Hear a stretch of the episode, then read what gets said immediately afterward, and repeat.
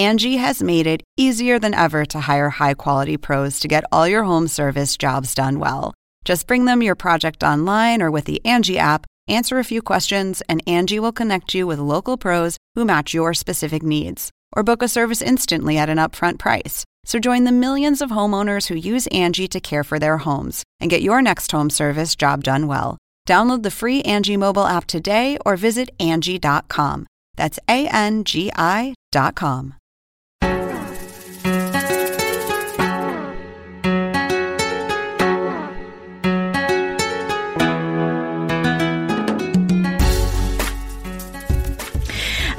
Zona Pop, hoy me encuentro con una talentosísima venezolana y ya saben, siempre lo digo que para mí es un placer traer a venezolanos al podcast y aquí a cnnespañol.com porque como yo, yo como venezolana me gusta exponer el talento de mi gente. Tengo a María Corina Ramírez ya conectada vía Skype. Hola María Corina. Hola Marisabel, ¿cómo estás? Muy bien, ¿y tú? Bien, gracias. Gracias por la invitación. No, por favor. Bueno, nosotros estamos aquí para hablar de una serie en la que eh, participas que se llama Grown. Cuéntame de qué se trata la serie, eh, porque además ganó un importante concurso auspiciado por Matt Damon y por eh, Ben Affleck, ¿no? Sí, así es. La serie se trata de dos chicos que son primos, ambos haitianoamericanos y se ven forzados a vivir juntos por medio de una tragedia que, que le sucede a uno de los dos. Y eh, son polos opuestos, ¿no? En términos de personalidad y de ideologías, uno es bastante irresponsable, promiscuo, eh, está involucrado con más de una chica a la vez, y el otro no tiene suerte ni con una sola chica, y es un poco más respetuoso, más tímido, piensa las cosas antes de hacerlas, y bueno, cuando están forzados a vivir juntos, cuando se ven forzados a vivir juntos, hay un choque de estas ideologías, ¿no? Y, y eso, aunque los dos tienen en común que tienen unas figuras paternas ausentes y, no han tenido un ejemplo a seguir, ¿no? De, un padre o de un hombre que les muestre lo que es llegar a ser hombre y, el tema de la identidad masculina. Entonces están buscándose los dos pero tratando de imponerse los unos a los otros con sus ideas y de ahí surgen muchas, muchas situaciones cómicas y otras que no son tan cómicas que abarcan el tema de la identidad y de lo que es ser también inmigrante y de lo que es ser un chico joven sin tener idea de cómo crecer si no tienen figura paterna. La idea fue creada por Edson Jean y Joshua Jean Baptiste. Ellos em, estudiaron, veo que los tres estudiaron en la misma escuela, ¿no? Tú y ellos dos. Así fue. Y, y, ellos llegaron a ti fue por eso, porque se conocían del New World School of Arts ahí en Miami. Sí, bueno, la realidad es que los tres hemos trabajado mucho antes, ¿no? En obras de teatro que hemos escrito para microteatro, para el Miami Theater Center, siempre desde que nos graduamos y en la universidad había mucha afinidad entre los tres creativamente y habíamos trabajado juntos. Y en esta oportunidad, para este programa que nació de la idea de ellos dos, yo siempre estuve involucrada porque es, también una idea y un concepto en el cual venimos trabajando por realizar por muchos años, antes de ganar Project Greenlight, ¿no? Por amor al arte, cada uno realizando sus, eh, sus labores por su lado, pero por un lado trabajando juntos en este concepto y ellos les nace la idea y entonces los tres nos pusimos a escribir y a redactar y a tratar de grabar videitos por aquí y por allá del concepto hasta que por fin se nos abrió esta gran puerta por medio de Project Greenlight. Y bueno, ya una vez que ganamos el, el, el premio, ellos me dicen, bueno, te vamos a ofrecer el trabajo oficialmente. bueno, nosotros estamos hablando el jueves 24 de marzo. Esta serie se estrenó hace dos días, ¿no?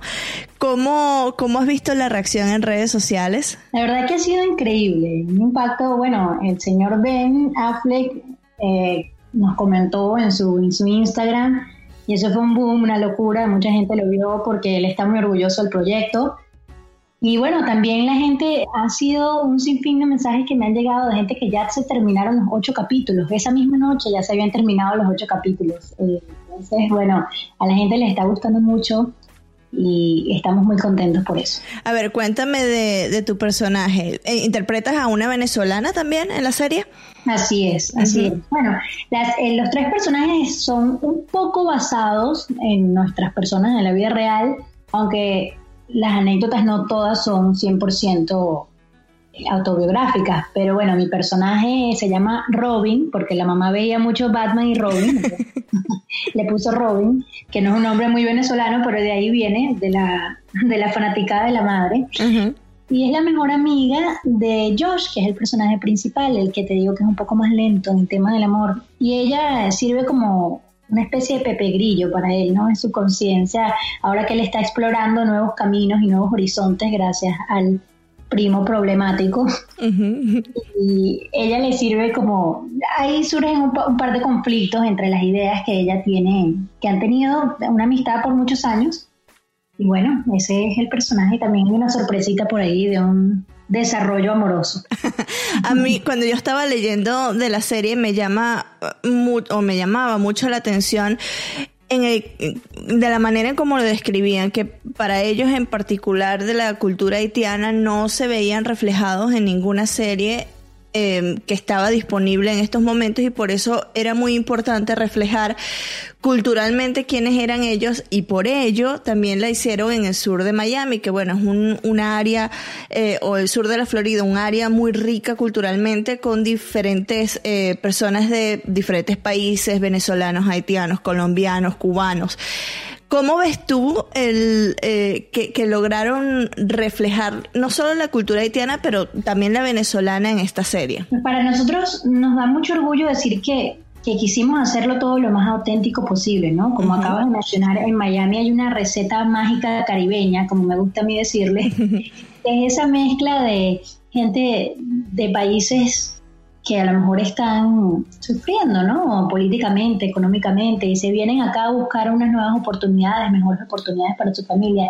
Entonces hay un entender universal entre los grupos que están aquí de, de lo que significa eso, ¿no? De lo que significa haber dejado su país y empezar de nuevo. Y entonces se forma una especie de hermandad entre los haitianos, los cubanos, los venezolanos, los colombianos, los argentinos, una cosa muy bonita y quisimos explorarla en nuestra serie representándola con la realidad de la que de nuestra experiencia, ¿no? Que es esa amistad y esa hermandad que hay entre nosotros, esa mezcla cultural, que un día estás comiendo arepas y en la noche estás comiendo eh, comida haitiana y después el día siguiente un pastelito cubano y, estás moviéndote entre ese mundo y también nos interesaba muchísimo eh, porque no, no, no veíamos que en el medio ni en la industria se, ha representado Miami de esa manera, de esa parte bonita cultural, sino siempre es la playa, los bikinis, las drogas, Miami Vice, ese tipo de, ese tipo de representación. Y queríamos representarnos de una manera real. Los personajes ninguno es perfecto porque nadie lo es, pero queríamos hablar con nuestros propios acentos, queríamos hablar en español. De repente si se le sale el personaje hablar en venezolano o con venezolanismos, así lo hicimos también para ellos en creol, para una personaje, un personaje argentino también lo mismo. Queríamos de esa manera representarnos de una manera auténtica, pero también, por ejemplo, para mí, para mi personaje, una chica trabajadora, una chica digna, que, nos importaba mucho eso también, ¿no? Sobre todo ante el, ante el clima político en que nos encontramos las minorías en este país ahorita. Eh, nos importa mucho poder darle otro tono a la narrativa que se está viendo en los medios.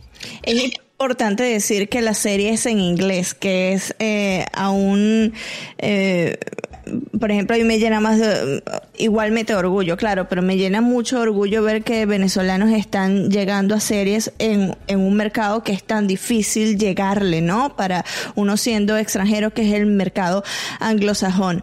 Eh, ¿cómo, bueno, tú estudiaste acá, te criaste acá en Estados Unidos, pero ¿cómo has visto ese, mm, ese cambio entre el mercado latino, porque tienes eh, la experiencia con, con series eh, de Telemundo como Dueños del Paraíso y Marido en alquiler versus el mercado anglo.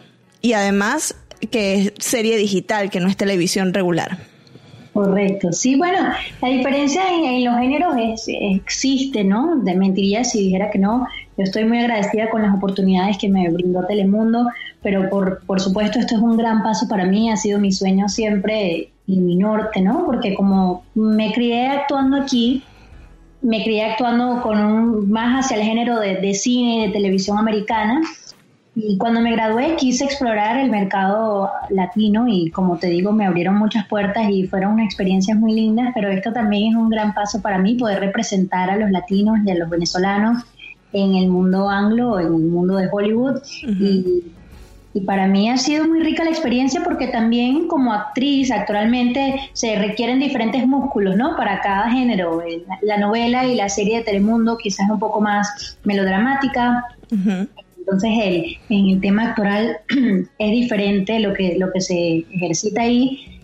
Y en las series digitales es un, es un género que, que está creciendo y es nuevo relativamente. Es súper interesante porque es más hacia el cine, la, va el tono, ¿no? Más, eh, más real aún, más cotidiano, más real, mejor la actuación, la, escritura, todo. Y entonces, bueno, me he divertido muchísimo porque siempre he sido aficionada al cine, por supuesto.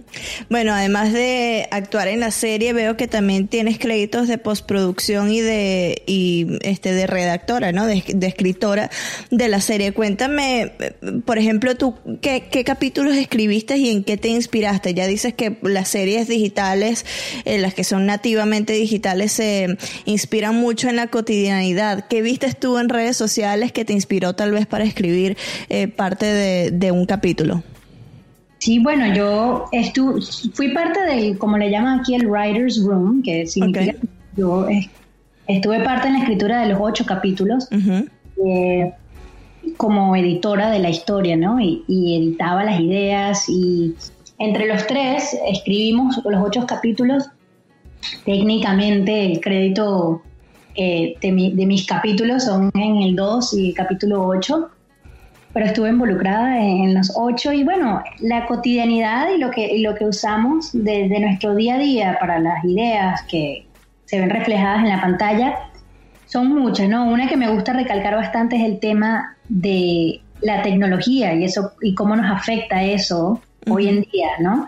No podíamos en realidad basarnos en una cotidianidad sin, sin involucrar la importancia que le damos al celular hoy en día y cómo nos metemos ahí y pasamos horas conectados y cómo eso también nos ayuda como para, para, cambiar la historia, para contar la historia, ¿no? Hay veces que los celulares son como el, diario de cada persona y hay secretos. si tú agarras el celular de alguien y, y empiezas a buscar, puedes encontrar secretos de esa persona, son nuestros eh, diarios modernos y también puedes estar en una fiesta y te llega un mensaje y cambia el rumbo de la noche y del día por un mensaje. Entonces, eh, nos gustó y nos, nos divirtió mucho involucrar eso como una tercera dinámica, tipo un tercer personaje. Para la, para la historia. El personaje de Joshua por lo que leí, me, me corrige si, si me equivoco, es un social media wannabe star, ¿no? Un, este, eh, quiere ser estrella de las redes sociales. Y a mí me causó mucha gracia porque gracias a las redes sociales tú y yo nos encontramos. ¿Qué, cómo, cómo, lo, ¿Cómo escribieron ese personaje? ¿En, ¿En qué se inspiraron? ¿Qué patrones vieron ustedes en las redes de lo que hace la gente? Porque es algo que lo vemos. Una persona hace algo y se vuelve, hay un boom y todo el mundo lo sigue, ¿no? Los hashtags, el tipo de fotos, el tipo de videos, hasta los Insta Stories. Siempre hay un patrón. ¿En qué patrones se inspiraron ustedes para escribir de alguna manera eh, eh, esa personalidad de, este personaje? Bueno, está basado un poquito en el, en el Josh de la vida real, ¿no? Ah, sí. no es que el Josh ni de la vida real ni del personaje querían ser estrellas, sino que son unas personas, el personaje es muy dependiente de del Internet, entonces para todo quiere buscar en Google todo. Como eh, eh, al personaje le pasa una tragedia y dice, ¿cómo lidiar con esta tragedia. Me río porque me siento muy identificada. Yo creo que todos, hoy en día Google es nuestro go-to, ¿no? Entonces el chico lo ponen a cuidar a un pez y no, no tiene idea de cómo, entonces busca cómo cuidar a un pez, todo lo busca.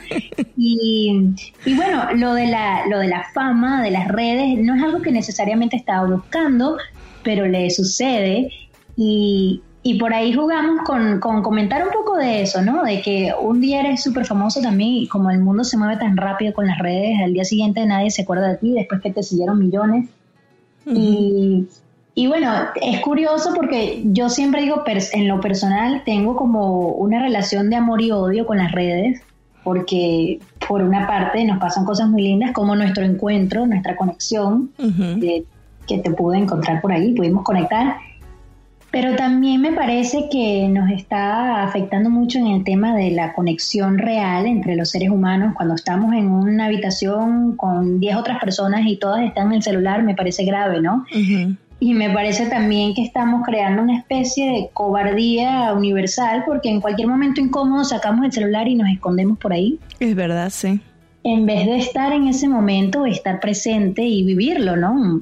En un ascensor, por ejemplo, en vez de saludar a la gente, veo que la gente está metida en el celular y ni siquiera se inmutan a, subir la mirada y a ver qué está pasando. Me parece, me parece que es un tema que hay que navegar con balance, ¿no? Como todo en la vida y, con cuidado, porque podemos llegar a unos extremos que no son muy saludables. Que no son saludables.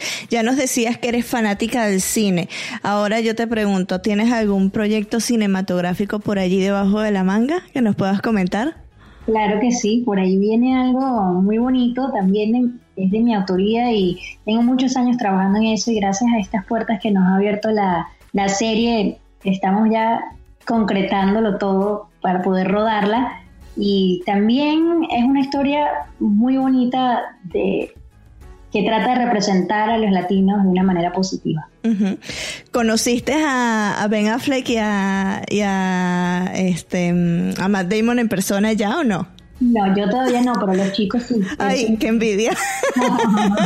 yo no estaba en Los Ángeles y yo, conchale, me lo perdí. bueno, ¿le puedes contar a la gente en dónde pueden encontrar la serie? Eh, si la pueden ver a, no solo en Estados Unidos, sino a nivel mundial. Y, y bueno, ¿cuántos capítulos son? Aunque yo tengo la información acá, pero me gustaría que tú hagas la invitación a la gente que nos escucha. Claro que sí, los invito a todos a sintonizar en complex.com Ahí están los ocho capítulos. La serie se llama Grown. Se van a divertir muchísimo. Son ocho capítulos de 22 minutos y están ya todos disponibles para sentarte a verlos en una sola sentada en complex.com. Si no tienen plan el fin de semana, ya saben entonces qué hacer un binge watching the ground. Muchísimas gracias, María Corina. gracias a ti, Marisabel.